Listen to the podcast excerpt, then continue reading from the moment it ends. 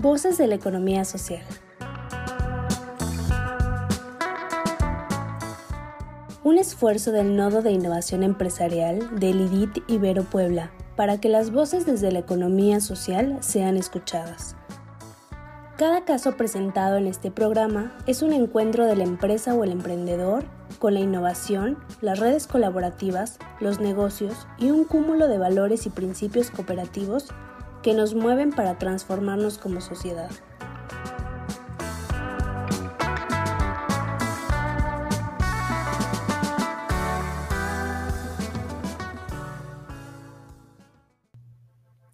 Bienvenido a Voces de la Economía Social, un programa de formación a distancia para empresas de economía social.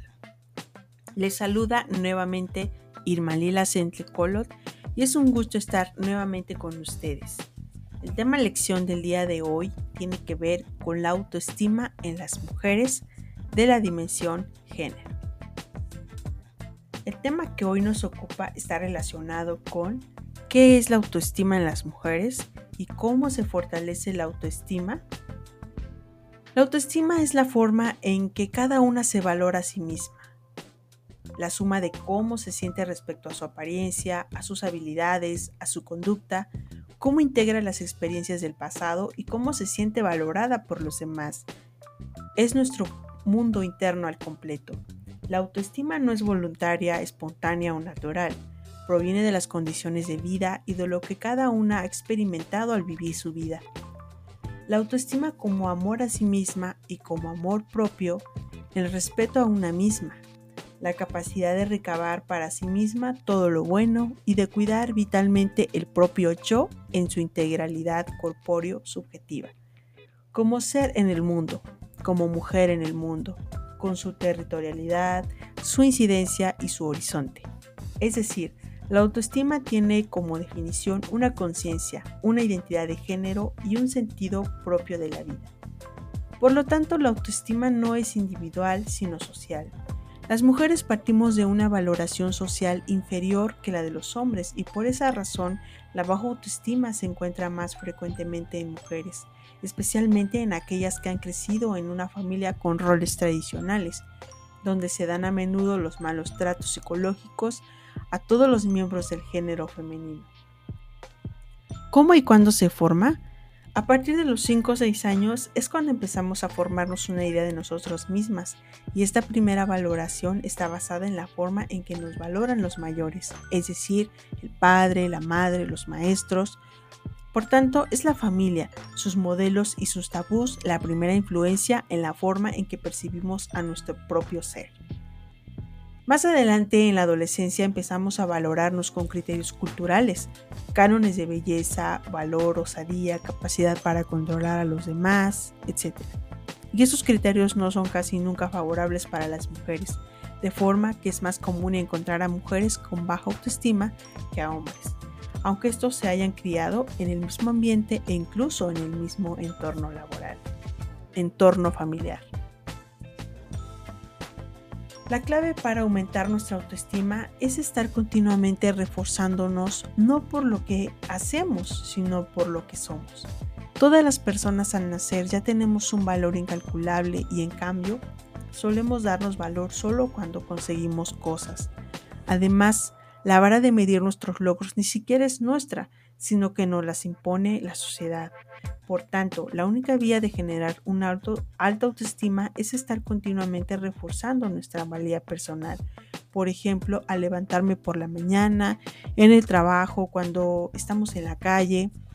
Y si hay algo que no sale como tú pensabas que debería salir, simplemente aprende y sigue adelante.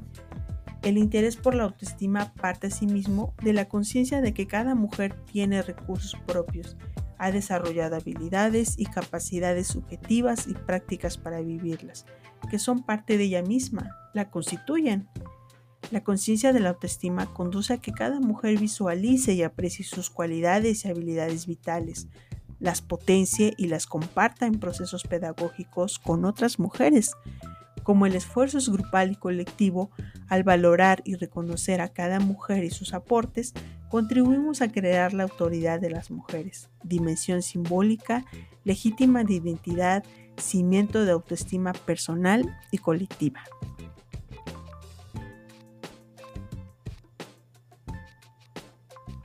Como barreras de género en la autoestima de las mujeres, bueno, Sufrimos la primera discriminación de género por el sexo al nacer.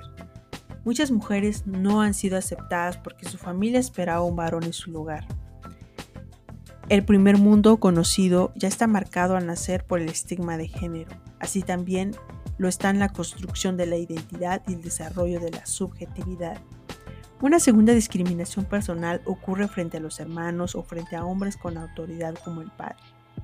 Otras mujeres consideran que ha sido después en el ámbito público donde han percibido la discriminación de género, en el trabajo, en ciertos niveles educativos, servicios estatales, de educación, de salud, de seguridad, la política, los deportes, la cultura y las artes, la calle, los medios de comunicación y las religiones fundamentalistas.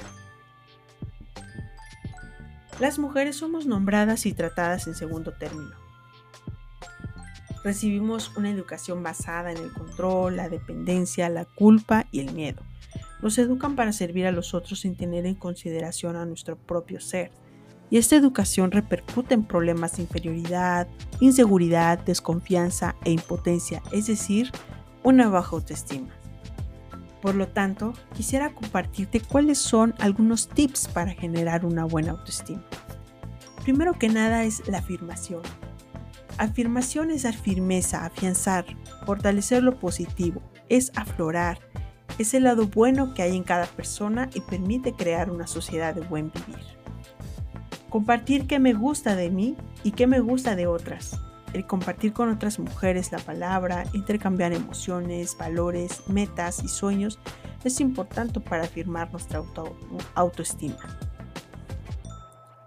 El reconocimiento a todos y todas nos gusta. Que nos den elogios o ser reconocidos y reconocidas por algo bueno. Esto es esencial para desarrollar la autoestima y la confianza de uno mismo y una misma. Otro tip es la comunicación, una escucha activa y diálogo. Una buena comunicación implica saber escuchar, mostrarse receptivo hacia la persona con la que se dialoga, porque cuando se escucha, se aprende. Por último, puedes hacer un autoanálisis y reflexión personal. Para ello podemos generar una línea de vida, la cual es una técnica gráfica que posibilita revisar a nivel personal el trayecto de vida. En la primera fase, que va desde la fecha de nacimiento hasta la actual, se describe desde el autoanálisis, es decir, desde el mirar hacia adentro de nuestras vidas todos los logros alcanzados en nuestros pasos por la vida. De esta manera, vamos a a poder reconocer todos aquellos logros y avances que como mujeres hemos efectuado. Como signo de vida, pues bueno, una buena autoestima aporta al equilibrio personal y emocional. Permite a la persona ser capaz de enfrentar situaciones nuevas y solucionar conflictos crear un ambiente de autoconfianza que facilite el manejo de cualquier situación que se presente. Como signo de muerte, es muy común que la mayoría de las mujeres no se valoren, es decir, que se menosprecien, que menosprecien sus cualidades y resalten sus efectos. La baja autoestima provoca fragilidad emocional, dificultad para controlar las emociones, por lo que fácilmente se puede llegar al enojo, la ira, la agresión verbal y hasta física. Para reafirmar el tema, vamos a responder algunas preguntas. ¿Qué es la autoestima en las mujeres? Es la forma en que cada una se valora a sí misma, la suma de cómo se siente respecto a su apariencia, a sus habilidades, a su conducta, cómo integra las experiencias del pasado y cómo se siente valorada por los demás. ¿Cuáles son las barreras para mejorar la autoestima en las mujeres? La discriminación al nacer por género, en la discriminación de género en los espacios privados y públicos, el ser tratadas en segundo término, eh, existe una educación basada en el control, dependencia, culpa y miedo, repercutiendo en problemas de inferioridad, inseguridad, desconfianza e impotencia. ¿Cómo impacta en las empresas de economía social el que las mujeres que participan tengan una buena autoestima? Las mujeres que tienen conciencia sobre, su autoestima permite que visualice y aprecie sus cualidades y habilidades vitales, las potencie y las comparta en procesos pedagógicos con otras mujeres que forman parte de la empresa de economía social. Como el esfuerzo es grupal y colectivo, al valorar y reconocer a cada mujer y sus aportes, contribuimos a crear la autoridad de las mujeres una dimensión simbólica legítima de identidad, cimentar la autoestima personal y colectiva. Le permite a las mujeres tener la seguridad, la autoconfianza para poder participar en puestos representativos, participar e integrarse en la toma de decisiones, que su voz sea escuchada y también impactar en su independencia y autonomía personal y colectiva. Espero que les haya gustado este episodio. Nos vemos hasta la próxima.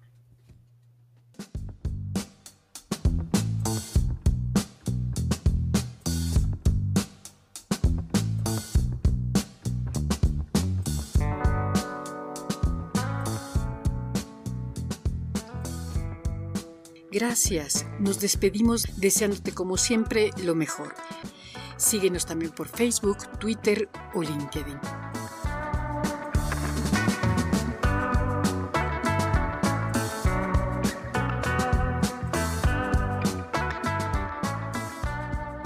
¿Quieres saber más? Entra a revistai.mx en donde encontrarás artículos de vanguardia tecnológica, diseño, innovación, emprendimiento y economía social. Somos el IDIT de la Ibero Puebla.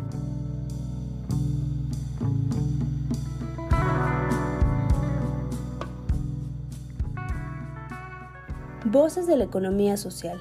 Otra economía es posible.